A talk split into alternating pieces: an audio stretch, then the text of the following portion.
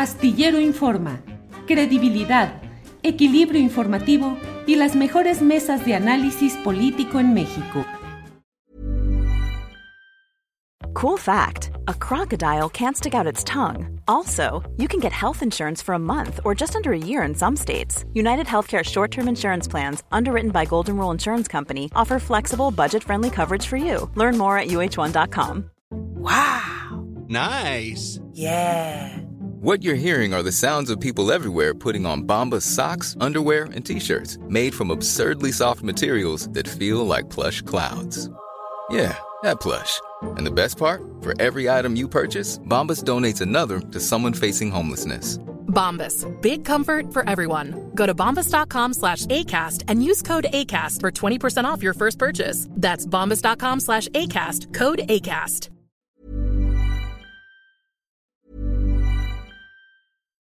Millions of people have lost weight with personalized plans from Noom. Like Evan, who can't stand salads and still lost 50 pounds. Salads, generally, for most people, are the easy button, right?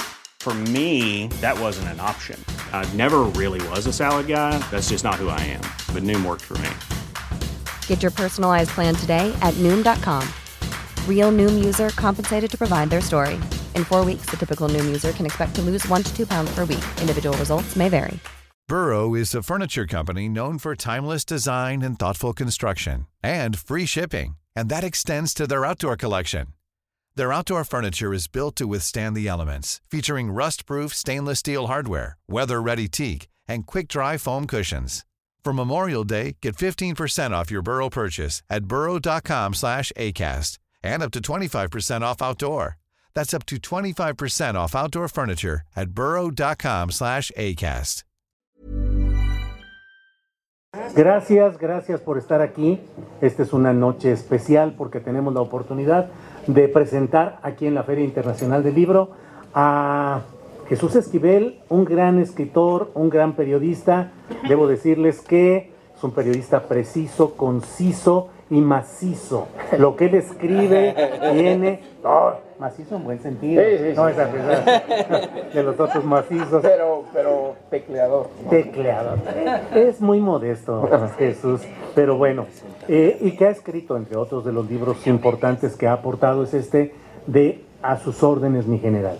Déjenme decir sobre esta, sobre esta obra que nos permite entender, desde mi punto de vista, el proceso grave de militarización que estamos viviendo en nuestro país, el enorme poder que van tomando las Fuerzas Armadas y que, ahora sí que como se dice en la mañanera, con todo respeto, pero hay que decir que es un proceso delicado, contrario a los propósitos de cualquier pensamiento de izquierda y contrario a los propósitos de cualquier consolidación democrática. Las Fuerzas Armadas, respetabilísimas, un ente necesario para un Estado en general y obviamente para el Estado mexicano, son Fuerzas Armadas que fueron sacadas de sus cuarteles por primera ocasión en las décadas recientes, pues ni más ni menos que por el propio Felipe Calderón, que determinó sacarlas para iniciar esa aventura malhadada, desgraciada, infame, de lanzar al país a una dinámica de represión, de sangre, de lucha contra el narcotráfico, que ustedes, bueno, todos son muy jóvenes y jóvenes, todos y todas, pero los que ya tenemos algunas décadas en esta, en esta actividad, pues antes, antes de esa guerra contra el narcotráfico de, de Felipe Calderón, no había los índices de criminalidad, de desorden, de descomposición del Estado, de agresión al Estado de Derecho y de daños a la población civil, como los hemos ido viendo crecientemente desde aquel momento. Desde entonces dijimos, y es una idea que se mantiene en todo análisis de lo que son las Fuerzas Armadas y las sociedades democráticas o con aspiraciones democráticas, lo difícil no es sacar a los soldados del cuartel, lo difícil es regresarlos, es hacerlos que vuelvan, porque en cuanto salen se comienza a generar una dinámica de apropiación de la vida pública, de intereses que de por sí, y bueno, eh, no puedo dejar de decir que históricamente el ejército mexicano ha sido una instancia eh, opaca, eh, gremial, eh, muy dada a la corrupción en el control de ciertas actividades, actividades delictivas, en su tiempo el contrabando de artículos electrónicos y demás, los chiveros y el contrabando de Estados Unidos, pero históricamente también todo lo relacionado con estupefacientes, con las drogas, han estado siempre ahí la presencia de las Fuerzas Armadas mexicanas. Pero ahora, con esta fuerza que se le ha dado en esta administración del presidente López Obrador, que tiene elementos y factores positivos, destacables, plausibles en otros ámbitos, pero creo yo que va a tener un déficit fuerte en materia de lucha contra la corrupción. Yo a veces he planteado en mi espacio de internet, en mi canal, un día entre el enojo de muchos de los asistentes a ese ejercicio, decirles, denme un solo ejemplo concreto, contundente, rotundo de combate a la corrupción. Díganme una sola persona que ejemplifique que realmente se castigó la corrupción en lo que va de este sexenio. Y la verdad es que no, no tuve ninguna respuesta concreta. Emilio Lozoya fue procesado desde antes y ya va casi de salida y con un trato privilegiado. Rosario Robles, que obedeció a otros factores, incluso pues de reyertas interpartidistas o intermorenistas ahora, o, o de la izquierda, pues está libre también y acusada por un detalle menor, pero no me desvío. El caso de Salvador Cienfuegos es uno de los ejemplos en los cuales se muestra el abatimiento de la promesa que hizo el entonces candidato López Obrador de regresar a los militares al cuartel. ¿Qué supo? ¿Qué le dijeron? ¿Qué fue lo que pasó durante una reunión famosa con el entonces secretario de la Defensa Nacional, Salvador Cienfuegos, antes de que tomara posesión López Obrador como presidente de la República? No lo sabemos, pero todo cambió hasta convertir hoy a las Fuerzas Armadas en una entidad tocada por los riesgos de la corrupción que implica todo poder excesivo y que implica además el enorme cúmulo de negocios, contratos, concesiones, adquisiciones que se han ido dando al amparo de la seguridad nacional sin que podamos saber realmente a quién se contrató, por qué, de qué manera en general. Pero esta historia, la que nos narra eh, Jesús Esquivel, es la historia de cómo no es cierto que el general eh, secretario de la Defensa Nacional entonces fue liberado por falta de cargos o porque hubiera sido inocente, sino por un pacto de alto nivel entre el gobierno de México y el gobierno de Estados Unidos. Precisamente el día de hoy, eh, aquí en esta Feria Internacional del Libro, que no es nada de reunión de gente de derecha, ni buena ondita, ni mala ondita. Eh, además, eh, alguien me preguntaba en una de las conversaciones que por qué el presidente López Obrador había desmentido el libro en esa mañanera que se dedicó a hablar de mí. Y le dije, bueno, hasta donde yo entendí, nunca lo desmintió. No lo leyó, porque estaba hablando de otras cosas. Porque dijo que eran ideas mías y si ustedes ven el libro, la narración de los hechos es de los protagonistas. Marcelo Ebrard, que era su canciller, la embajadora Marta Bárcena, y otros que están ahí citados con nombre y apellido, que cuentan además eh, que yo les avisé con tiempo que estaban investigando al general Cienfuegos, y pues el propio presidente en una mañanera dijo que a él también le avisó la embajadora, a quien yo le había dicho, y si no le avisaron al general Cienfuegos fue otra cosa. Tal vez no hubiera ido a los Estados Unidos, el fiscal Gers Manero lo sabía, creo que no me creyó en su momento, pero bueno, eso es historia.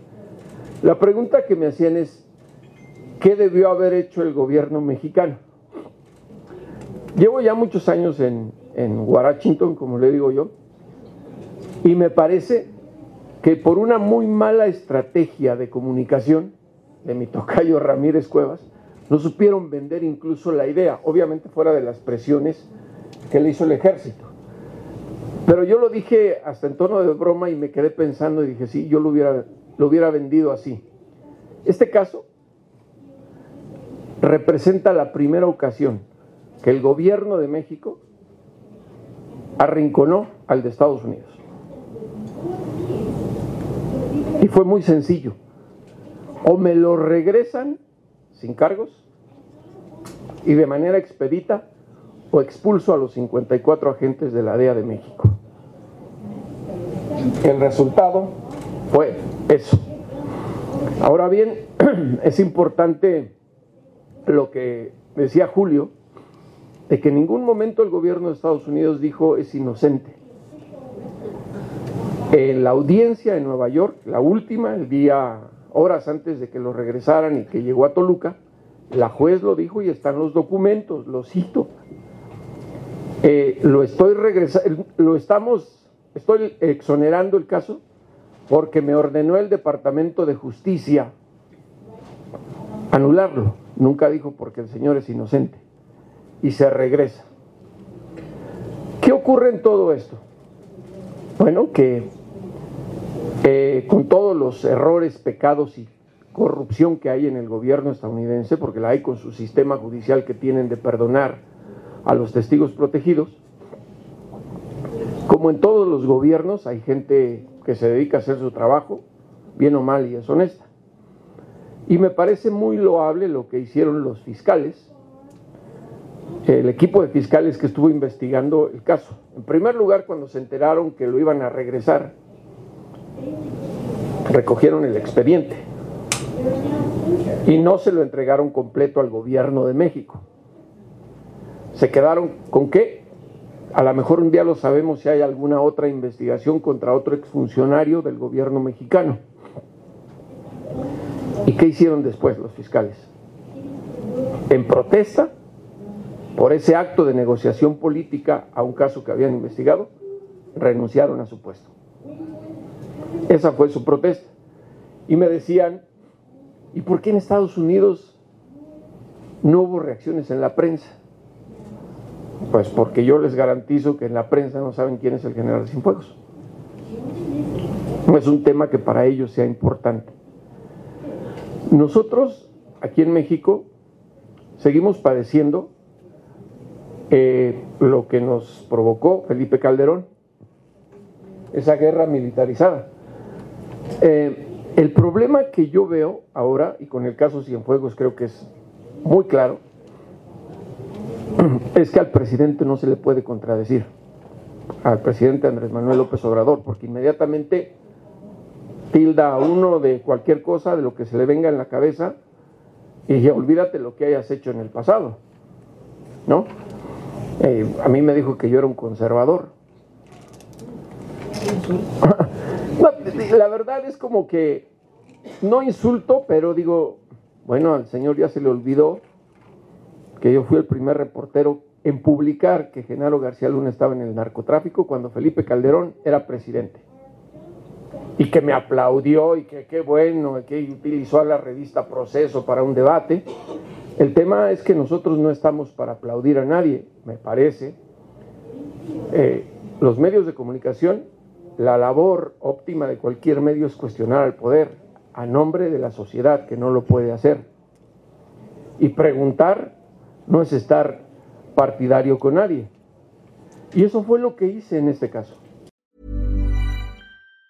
Even on a budget, quality is non-negotiable. That's why Quince is the place to score high-end essentials at 50 to 80% less than similar brands. Get your hands on buttery soft cashmere sweaters from just 60 bucks, Italian leather jackets, and so much more.